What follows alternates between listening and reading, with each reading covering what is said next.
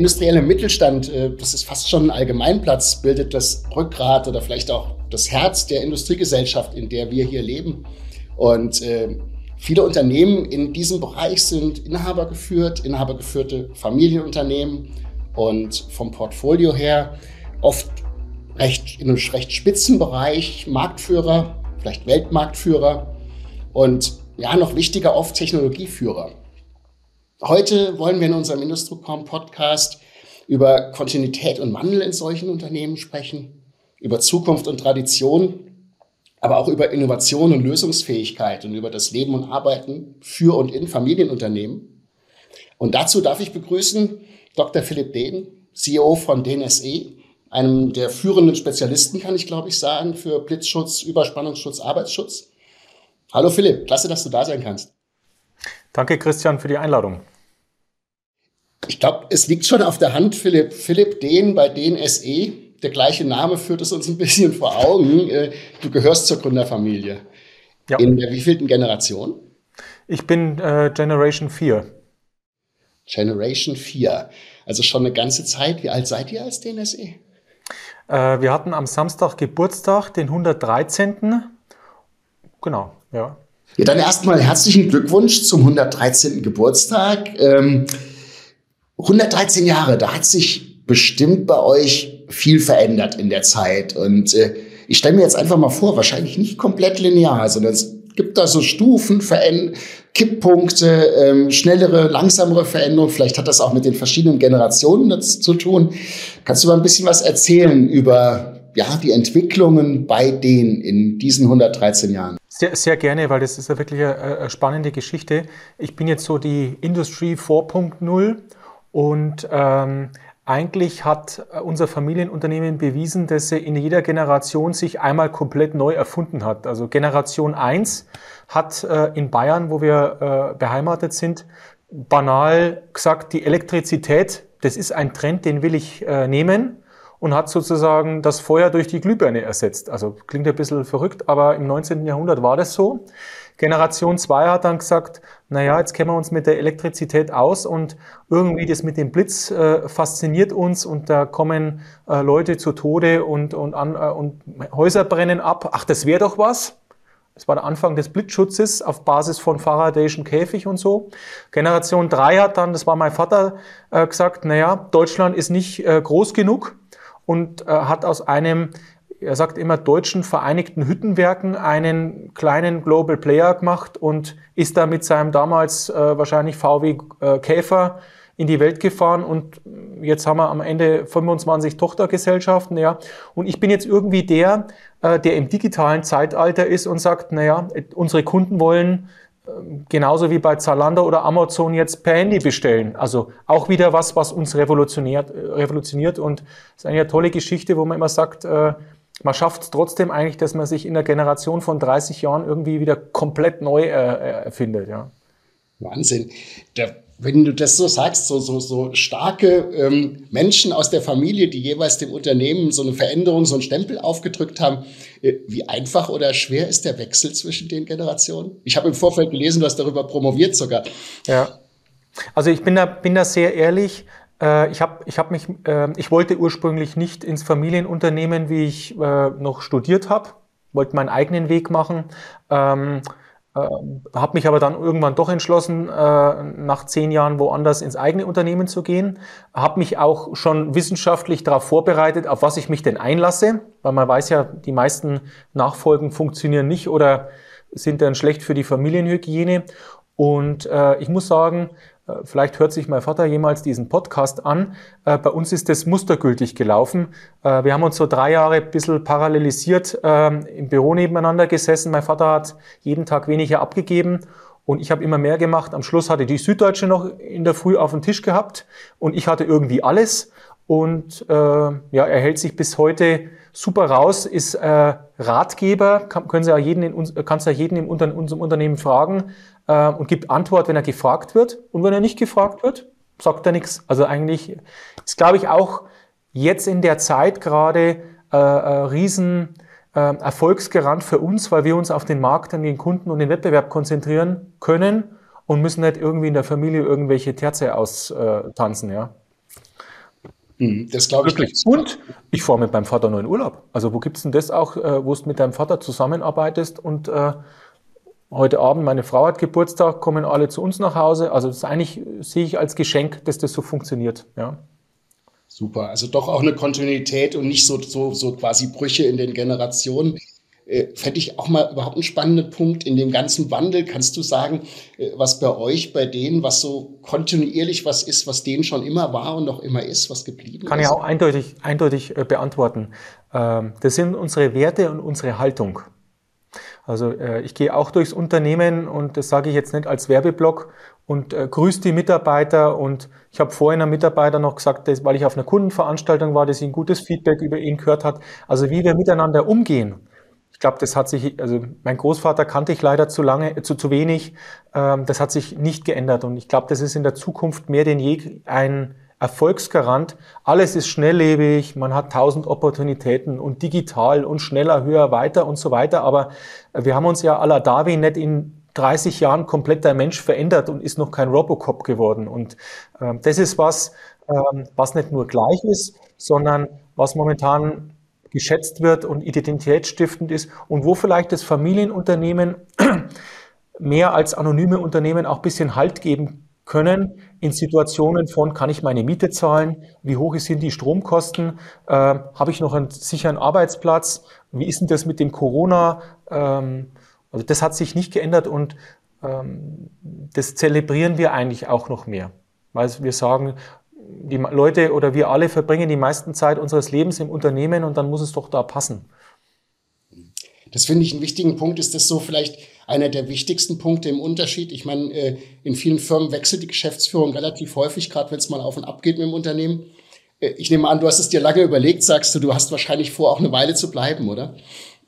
Ja, ich sage ein bisschen äh, schmunzelnd, ich habe das erst letzte Woche auf der Betriebsversammlung gesagt, äh, also mein, äh, ich kann hier nicht wegziehen. Also meine Kinder gehen hier in die Schule. Ich muss sonst den Bordstein wechseln.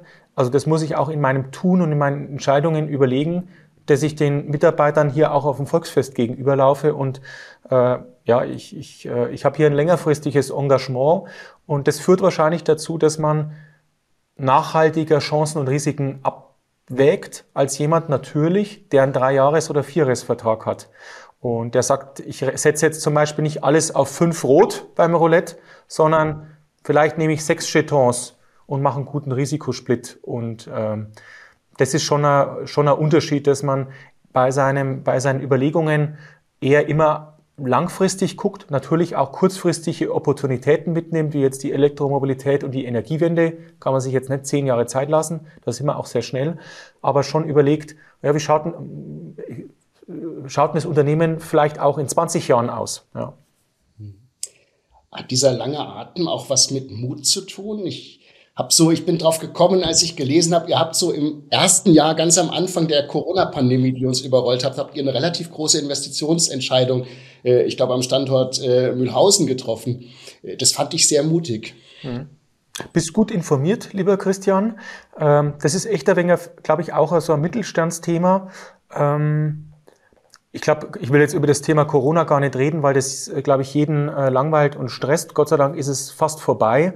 Ähm, wir haben zu dem Zeitpunkt ähm, langfristig dran geglaubt und heute auch, dass unser Thema auch in der Zukunft da ist und dass Corona irgendwann zu Ende geht, auch wenn man im Monat vier von Corona noch nicht wusste, wie das weitergeht. Und wir waren auch schon relativ mit den Kapazitäten am Ende und haben deswegen gesagt, also wir glauben daran, irgendwann hat der Spuk ein Ende. Und ein Werk baut man nicht in drei Monaten, sondern eher in drei Jahren und haben deswegen entschieden, fast 60 Millionen Euro zu investieren. Das Werk wird dieses Jahr fertig und wir brauchen es auch, weil Gott sei Dank, ähm, gerade ich spreche jetzt mal für die Elektroindustrie, die sich trotz Corona in den drei Jahren gut entwickelt hat. Ist ja klar verrückt. Sogar meine Eltern haben angefangen zu zoomen und zu teamsen. Naja, dann brauchst du Rechenzentren, dann müssen die Rechenzentren aus. Also die Elektrifizierung und Digitalisierung erzähle ich jetzt nichts Neues, hat natürlich durch Corona noch einen Booster bekommen, was für die Konjunktur war. Und deswegen war es eine mutige, aber auch eine absolut notwendige und richtige Entscheidung. Du sagst es, ihr wächst, ihr wächst teilweise stark. Ähm, ihr habt euch auch globalisiert, also beginnt mit deinem Vater. Ähm, was, was macht das mit einem Familienunternehmen, mit einem Mittelständler? Ändert sich da das Mindset durch? Wiederum die, äh, wie ich es vorhin gesagt habe, Die Haltung und die Werte ändern sich nicht. Ähm, wenn natürlich Mitarbeiter dazukommen, die jetzt nicht neben mir sitzen, hier drei Meter, sondern über den Kontinent verteilt, ist das Führen über Ländergrenzen und, und äh, in andere Kulturkreise wesentlich anspruchsvoller. Das führt dazu, äh, da kann ich jetzt nicht einfach abends mal vorbeigehen auf der Feierabendrunde und sagen, wie es geht, sondern du bist, musst dich verlassen auf deine Geschäftsführer, die idealerweise auch eine gute Haltung haben. Da gibt es natürlich solche und solche. Das heißt, ähm, äh, mit der Größe, wie kriegt man die richtigen Werte, die richtige Haltung, äh, das darfst du und das darfst du nicht, äh, in, die, in die Mitarbeiterschaft rein hat einen wesentlich höheren Stellenwert. Also neben dem, dass du natürlich gut Geschäfte machen musst und einen guten Vertrieb hast und gute Produkte, die Art und Weise, wenn die Firma größer wird, dass das nicht zerfleddert, ähm, hat, ist auf jeden Fall eine höhere Bedeutung. Deswegen das Thema Personal und Personalentwicklung ich sage das auch immer ein bisschen lustig, das hat mich vor zehn Jahren gar nicht interessiert, weil da war es Firma kleiner oder ich habe woanders gearbeitet. Heute ist es 50 Prozent meines täglichen Jobs, mal ein kleines personelles Problem zu lösen oder zu überlegen, ähm, brauchen die Führungskräfte äh, vielleicht einen Leadership-Auffrischkurs oder so. Ja. Ja, das finde ich jetzt auch ein äh, sehr spannendes Thema, äh, Leadership, äh, Führungsenablement. Also, wie, wie, funktioniert bei euch Veränderung? Ist das schon am Anfang ein Philipp Dehn rennt vor und andere folgen oder gibt es da auch andere Modelle? Ähm, also sowohl als auch. Ähm, ich glaube, wer mich jetzt ein bisschen besser kennt, bin ich schon einer, ähm, ähm der, der immer Geschäftschancen äh, sieht, sucht und ergreift. Ich glaube, das muss in jedem Unternehmer auch ein bisschen drin sein, sonst wäre er ja eher Bewahrer und Unterlasser. Wenn der Philipp Dehn aber jetzt der Einzige wäre, der vorne rennen würde, dann würde er ein schlechtes Leadership machen. Ich muss gucken, wenn das Unternehmen größer wird, dass es viele Leute gibt, äh, die Bock drauf haben, ähm, Ideen zu, oder Opportunitäten zu erkennen, diese zu ergreifen und umzusetzen. Das ist meine Aufgabe und ihnen dann vielleicht die Möglichkeit zu geben, äh, sich diese Ideen auch im Unternehmen umzusetzen. So, wenn jetzt ein Vier-Mann-Unternehmen bist, bist du automatisch der Vorarbeiter, der alles selber macht. Wir haben jetzt knapp zweieinhalbtausend Leute. So ist meine Aufgabe, äh, andere zu ermutigen, zu sagen, das ist doch cool, wenn du da mal zum Kunden fährst und dann hörst du mal zu und dann setzen wir das um. Ähm, das sehe ich jetzt momentan so ein bisschen als meine Aufgabe, weil ich kann jetzt nicht überall sein äh, und auch meine Rolle verändert sich. Ich kümmere mich freilich um große Kunden und große Dinge, aber ich freue mich am meisten da eigentlich über den Erfolg meiner Mitarbeiterinnen und Mitarbeitern, wenn die eine coole Sache anschleppen und sie dann umsetzen. Das freut mich nur mehr, als äh, wenn ich selber tue. Mhm. Gehen wir, gehen wir da doch mal einfach ein bisschen rein in euer Geschäft, eure Produkte, Lösungen, Geschäftsfelder. Ähm, ihr seid im Überspannungsschutz. Äh, ich ich würde mal sagen, technisch sehr spitz, fast Nische, aber breite, breite Anwendungsfelder. Sehe ich das richtig? Ja, also wie du, wie du es richtig sagst, Überspannungsschutz äh, ist das Thema, wenn zu viel Spannung herkommt. Für die, die den Podcast hören, die Spannung kann natürlich jetzt durch den Blitz kommen, wenn ein Haus getroffen wird, ein Rechenzentrum, eine Wallbox und so weiter. Der weitaus wahrscheinlichere Fall ist aber, dass zu viel Spannung über das Stromnetz kommt. Also Haus zu Hause, irgendwo gibt es eine äh, zu viel Spannung entsteht, auch durch eine Fehlschaltung im Netz zum Beispiel. Strom kommt rein und letztendlich äh, wird die Infrastruktur zerstört. So Haus kaputt, Wallbox kaputt, ähm, Fertigungsstraße beim OEM und so weiter und so fort. Ähm, so dass das Produkt oder unser Lösungsthema relativ spitz ist, aber es, wenn es nicht geschützt ist, verheerend sein kann. Es kann äh, ein Haus abbrennen, das ist ein Brandthema. Äh, es kann ganz in den Fertigungsstraßen stehen, eine Windmühle speist nichts mehr ein. Äh, Rechenzentrum von Microsoft steht. Ähm, das Thema saubere Energie und sichere Energie hat in einer Welt, die halt dummerweise oder glücklicherweise immer elektrischer wird, eine weitaus höhere Verfügbarkeit. Stell dir vor, du hast deine Herz-OP und der Strom fällt aus. Schlecht. Und, oder äh, der Tower, du landest und der Tower ist am Flughafen, ähm, äh, fällt aus. Auch schlecht. Äh, so ist, sind wir, wie du sagst, haben zwar ein, ähm, ein, ein Produktportfolio mit 6.000, 7.000 Produkten und uns kennt eigentlich keiner, der jetzt nicht in unserem direkten Elektroumfeld ist. Doch sind wir eigentlich irgendwie immer irgendwo da. Äh, und die Leute wissen gar nicht, dass wir sie eigentlich beschützen. Ja, kannst du vielleicht, du hast jetzt so en passant lauter total verschiedene Anwendungsfelder genannt. Äh, mal kurz unseren Zuhörern Überblick geben, was sind so die Hauptanwendungsfelder, in denen ihr unterwegs seid und vielleicht auch, was sind neue, die gerade dazukommen? Ja, also die Hauptfälle äh, sind, wie, wie genannt, äh, wir haben ja das Thema Blitzschutz. Blitzschutz äh, ist, kann sich jeder vorstellen, Faraday'scher Käfig. Du hast ein Gebäude, der Blitz schlägt oben ein, trifft die Fangeinrichtung und wird in den Boden abgeleitet in die Erdung. Ähm, da gibt es ein Spektrum von natürlich, großes Thema sind Gebäude aller Art, Einfamilienhaus, Mehrfamilienhaus, Rechenzentrum und so weiter und so fort. Aber es sind auch äh, industrielle Anwendungen wie zum Beispiel eine Pipeline oder ein Rechenzentrum oder eine Erdölrefinerie oder eine Offshore-Anlage. Weil es ist auch blöd, wenn äh, in der Nordsee dann eine Windmühle getroffen wird, zum Reparieren ist ein wenig aufwendig. Das ist der Bereich Blitzschutz bis zu einer Segelyacht. Dann gibt es den Bereich Überspannungsschutz. Das sind Produkte, kann man sich so vorstellen wie, wie FI und LS-Schalter auf, auf, auf, äh, auf der Hutschiene. Hat jeder im Zählerschrank, der schon mal seinen Schrank aufgemacht hat und so weiter. So ähnlich schauen diese Produkte aus. Und die gibt's auch wieder für Anwendungen vom Gebäude, damit das Gebäude geschützt ist, von, will es nicht wiederholen, die Fertigungsstraße, äh, aber auch eine biochemische Anlage. Äh, also da gibt's eigentlich nichts, was es nicht gibt. Ähm, dann haben wir den Bereich Arbeitsschutz noch, wo wir Freileitungen zum Beispiel schützen oder auch das sichere Arbeiten an elektrischen Anlagen. Ähm, weil es ist ja so, man kann den Strom nicht einfach abschalten. Also die Stadtwerke müssen 24-7 Strom liefern, also müssen Reinigungsarbeiten und so weiter äh, live erfolgen. Da liefern wir Produkte, dass die Mitarbeiter und Mitarbeiterinnen, die das machen, sicher geschützt werden. Und zu deiner zweiten Frage, was kommt da neu dazu? Ich hätte vor vier Jahren auch nicht gedacht, dass man zum Beispiel Schnellladesäulen an Autobahnen schützt. Ich wusste gar nicht, was Schnellladesäulen sind. Oder Wallboxen an der Stelle. Und jetzt kommen Wärmepumpen dazu weil wir ja die Energiewende in Deutschland haben und äh, von den fossilen Brennstoffen weg wollen.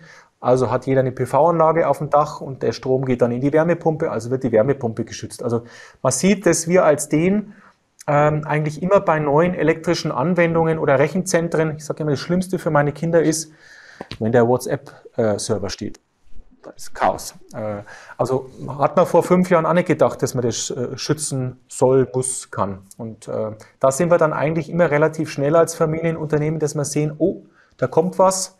Wir bieten einen neuen Schutzvorschlag, beraten den Kunden dazu und setzen das dann relativ schnell um. Da würde ich gerne einhaken. Schutzvorschlag beraten den Kunden in diesen, in diesen ganz, ganz vielen Anwendungsfeldern. Ähm, also ihr seid kein reiner Komponentenhersteller, sondern bietet auch in diesen einzelnen Feldern schon Lösungen an, oder? Ja, ähm, das ist ein ganz wichtiger Punkt. Ähm, wir haben zwar ein, wie ich genannt habe, ein Produktportfolio von 6, 7, bald 8000 Produkten für nahezu jede Anwendung.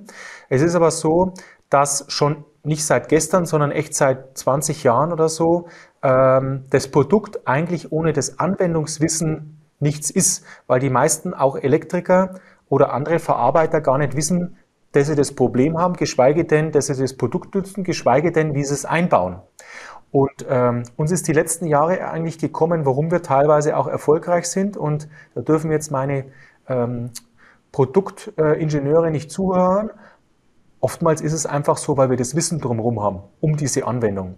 Und deswegen sind wir eigentlich schon ein verkappter Lösungsanbieter, weil sich unsere Produkte auf der Welt, also wenn du jetzt zum Beispiel eine Erdölraffinerie, da kannst du nicht einfach Produkte aus dem Katalog verkaufen, sondern du unterhältst dich mit den ähm, Infrastrukturingenieuren von, von, von einer großen äh, Anlage und die überlegen, wo es äh, Schwerpunkte gibt, die es zu schützen sind und dann wird es aufgemalt und dann gehen unter anderem diese Produkte rein. Also man fängt mit dem Problem an, dann wird eine Zeichnung gemacht und dann gehen die Produkte rein. Und äh, das ist eigentlich der Unterschied auch zu anderen Marktbegleitern und Bewunderern, die dann eher einen Katalog haben. Und dann steht aber der Kunde da und sagt, weiß jetzt gar nicht, soll ich mir das jetzt um die, wie so eine Kette um, um den Hals hängen oder äh, was mache ich eigentlich damit? Und in der Zukunft, wo die Welt, die elektrische Welt eigentlich noch komplexer wird, ist für uns eigentlich das Ziel und die Aufgabe, den Kunden dann noch stärker an die Hand zu nehmen, oftmals auch vielleicht Lösungen zu kreieren, weil wenn der Elektriker dasteht mit ich sag's mal, 28 Einzelkomponenten von 29 Herstellern, dann liest er erst mal drei Tage die Bedienungsanleitung oder heutzutage hört man sich dann 28 Videos an dann ist er erstmal verwirrt. Und da ist natürlich unsere Geschichte zu sagen, äh, packe gewisse Schutzthemen zum Beispiel zusammen, schau dir von uns ein 30 Sekunden Video ein und dann geht es einfacher. Also von der Hinsicht ist ja auch bei, äh, bei Otto Normal und bei dir zu Hause zum Beispiel so, ähm, äh, dass du eigentlich die Dinge favorisierst, die zwar vielleicht drei Euro mehr kosten, die aber einfach einfacher zu bedienen sind. Also der Mensch, auch ich, tendiere dazu, Dinge eher einzusetzen, die einfach sind. So, deswegen setzt sich dieses Gerät, ich nenne jetzt den Hersteller nicht, eher durch und andere Dinge haben sich halt nicht durchgesetzt. Und das ist im industriellen Bereich auch so, weil Zeit knapp ist. Und das, das Produkt, das sich halt einfach einfachst verarbeiten lässt, wird einfach genutzt. Und da wollen wir eigentlich besser sein als die anderen. Kurz für unsere Zuhörer, das Gerät war ein Smartphone eines sehr, sehr großen Herstellers, wahrscheinlich des größten, da wir uns ja nicht sehen. Ähm, zum zum Thema Befähigung, Bildung, Weiterbildung beim Kunden. Also äh, wenn man zu Überspannungsschutz mal Google bemüht, landet man bei ganz vielen Themen sehr, sehr schnell bei eurer DEN Academy. Das ist wahrscheinlich auch aus so einer Idee entstanden, oder? Ja, die, die, die, die Academy hieß früher, das komme ich wieder zu dem Thema Anwendungswissen, Installationswissen Neudeutsch, wenn du jetzt global bist, nennst du das halt nicht Akademie, sondern Academy. Aber letztendlich die Ausbildung, die eigene Ausbildung unserer Mitarbeiter, weil äh, muss jetzt nicht äh, aufpassen, was ich sage. Äh, ein Staubsauger braucht man jetzt nicht groß erklären. Versteht jeder Mann sogar, wie das funktioniert. Äh, beim Überspannungsschutzgerät ist es schon ein bisschen komplexer. Äh, das heißt, wenn ein Mitarbeiter bei uns anfängt, auch wenn er Ingenieur ist und woanders war, braucht er erst einmal eine gewisse Zeit, äh, um, um, Wissen aufzunehmen. Also haben wir so eine Akademie vor ein paar Jahren gegründet, wo wir stark unsere Mitarbeiter, aber auch die Kunden befähigen, das einzusetzen. Wir leben ja in Deutschland so ein bisschen in der Insel der Glückseligen, wo es eine, immer noch eine tolle Ausbildung gibt, könnte zwar besser sein, aber wenn ich jetzt in Länder gehe wie Indien und so weiter, da gibt es ja keine, keine Ausbildungsprogramme. Ähm, da musst du wirklich ganz vorne anfangen und den Leuten beibringen, was sie jetzt damit machen. Da gibt es auch nicht das Gewerk Elektriker und dann gibt es den Sanitärer und so weiter, sondern da ist halt einer und der macht irgendwie alles. Und dem, das heißt, äh, die Ausbildung unserer Kunden gehört ganz stark äh, äh, mit dazu. Bis hin zu den Planern, die natürlich, wenn, sie, wenn ich beim Gebäude bin zum Beispiel, sagen, wie wird ein modernes Gebäude geplant, dann müssen die natürlich auch Expertisewissen haben. Und ähm, das ist kein so äh, nebenher am Samstagsjob, sondern das ist eine Kernaufgabe für uns zu unserem Geschäftsmodell und deswegen haben wir da eine Akademie. Mhm. Du hast jetzt auch den internen Aspekt erwähnt, den finde ich hochspannend, denn ich glaube, ich brauche jetzt gar nicht so eine Frage stellen, wie seid ihr? Äh, ihr? Ihr seid jetzt auch nicht in der deutschen Metropole unterwegs und ihr macht Hochtechnologie, also äh, wie ihr vom Fachkräftemangel betroffen seid, wahrscheinlich stark. Ja? Ähm, wie geht ihr damit um? Ist da diese interne Weiterbildung, ist das eine Strategie? Also der Fachkräftemangel, äh, äh, ich glaube, das kann man abkürzen, der ist in Deutschland auf jeden Fall da, wegen Demografie, Babyboomer und so weiter und so fort. Außerdem, weil Deutschland trotzdem noch wächst und die Bevölkerung runtergeht und die Arbeitsstunden auch. Und ähm, ja, wir sind, ähm, wir haben unseren Hauptstandort hier in Bayern auf in einer kleineren Gemeinde. Das ist Fluch und Segen äh, zugleich. Wir sind von den großen Metropolen mit den großen Marken weg. Das ist ein Vorteil. Auf der anderen Seite wachsen hier jetzt nicht Universitäten und äh, die, die ähm, High Potentials äh, äh liegen rum. Das heißt, äh, wir, wir bilden immer noch sehr viele Leute aus. Also wir sind ein Familienunternehmen, das jetzt eher weniger Hierarchien hat als ein Großunternehmen. Und bei uns gibt es wirklich die, ich will jetzt nicht sagen, immer noch die Karrieren vom Tellerwäscher zum Geschäftsführer. Die gibt es wirklich.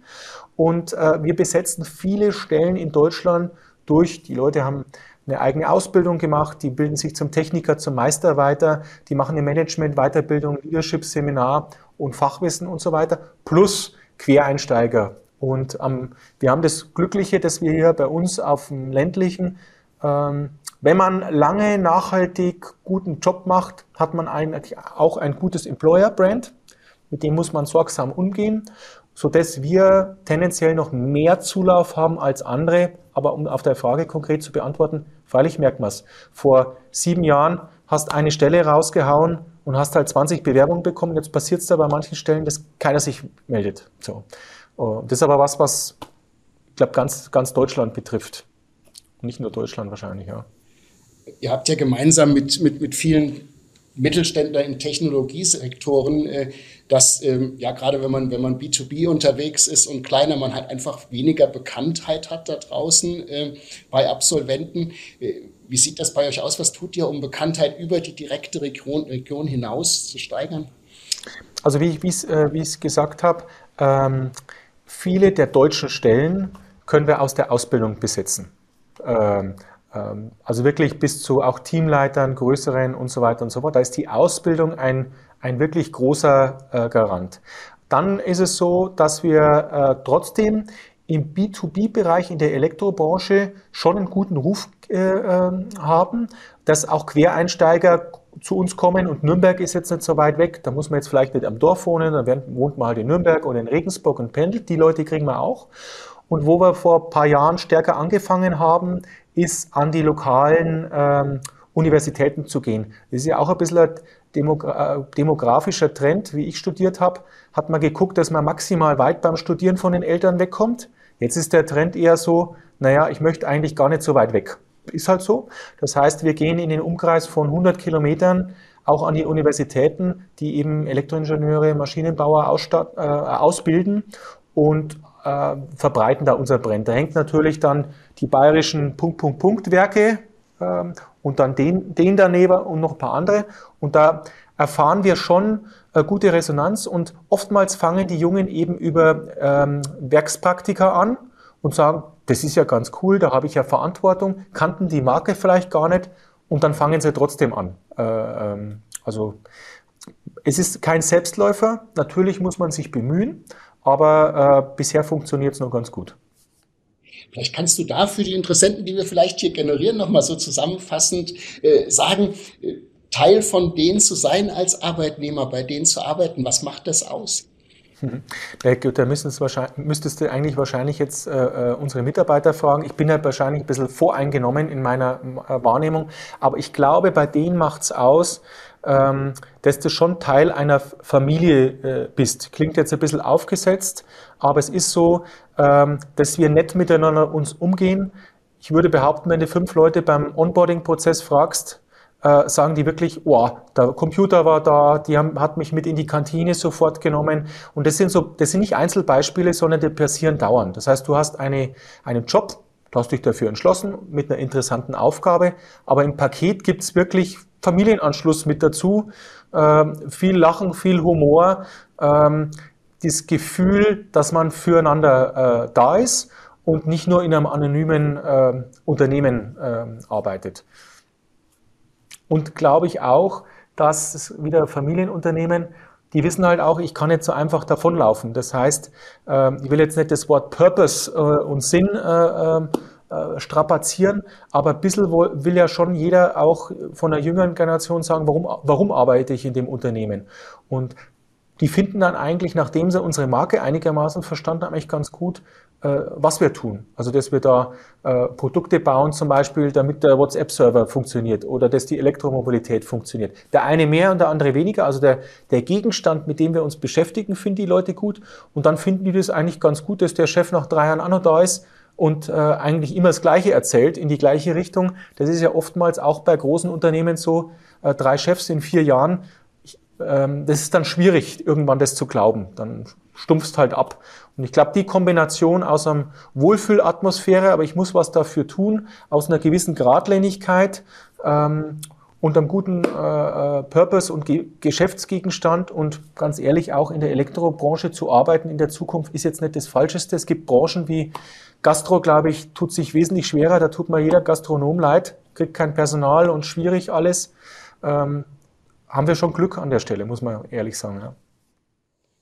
Finde ich, finde ich schöne Schlussworte. Äh, Philipp, vielen, vielen Dank für den Einblick in einen, in einen Hidden Champion, in den SE und äh, wie ihr ja, Tradition mit moderne Spitzentechnologie mit äh, Langlebigkeit verbindet. Ähm, hat mich sehr gefreut. Danke dir. Ja, hat mich auch gefreut. Und natürlich vielen Dank euch, äh, liebe Zuhörer. Schön, dass ihr dabei wart. Ähm, das war mit Sicherheit nicht das letzte hochspannende Gespräch, das wir hier führen. Also nutzt die Chance und abonniert uns. Und äh, ich sage hoffentlich bis zum nächsten Mal. Ciao.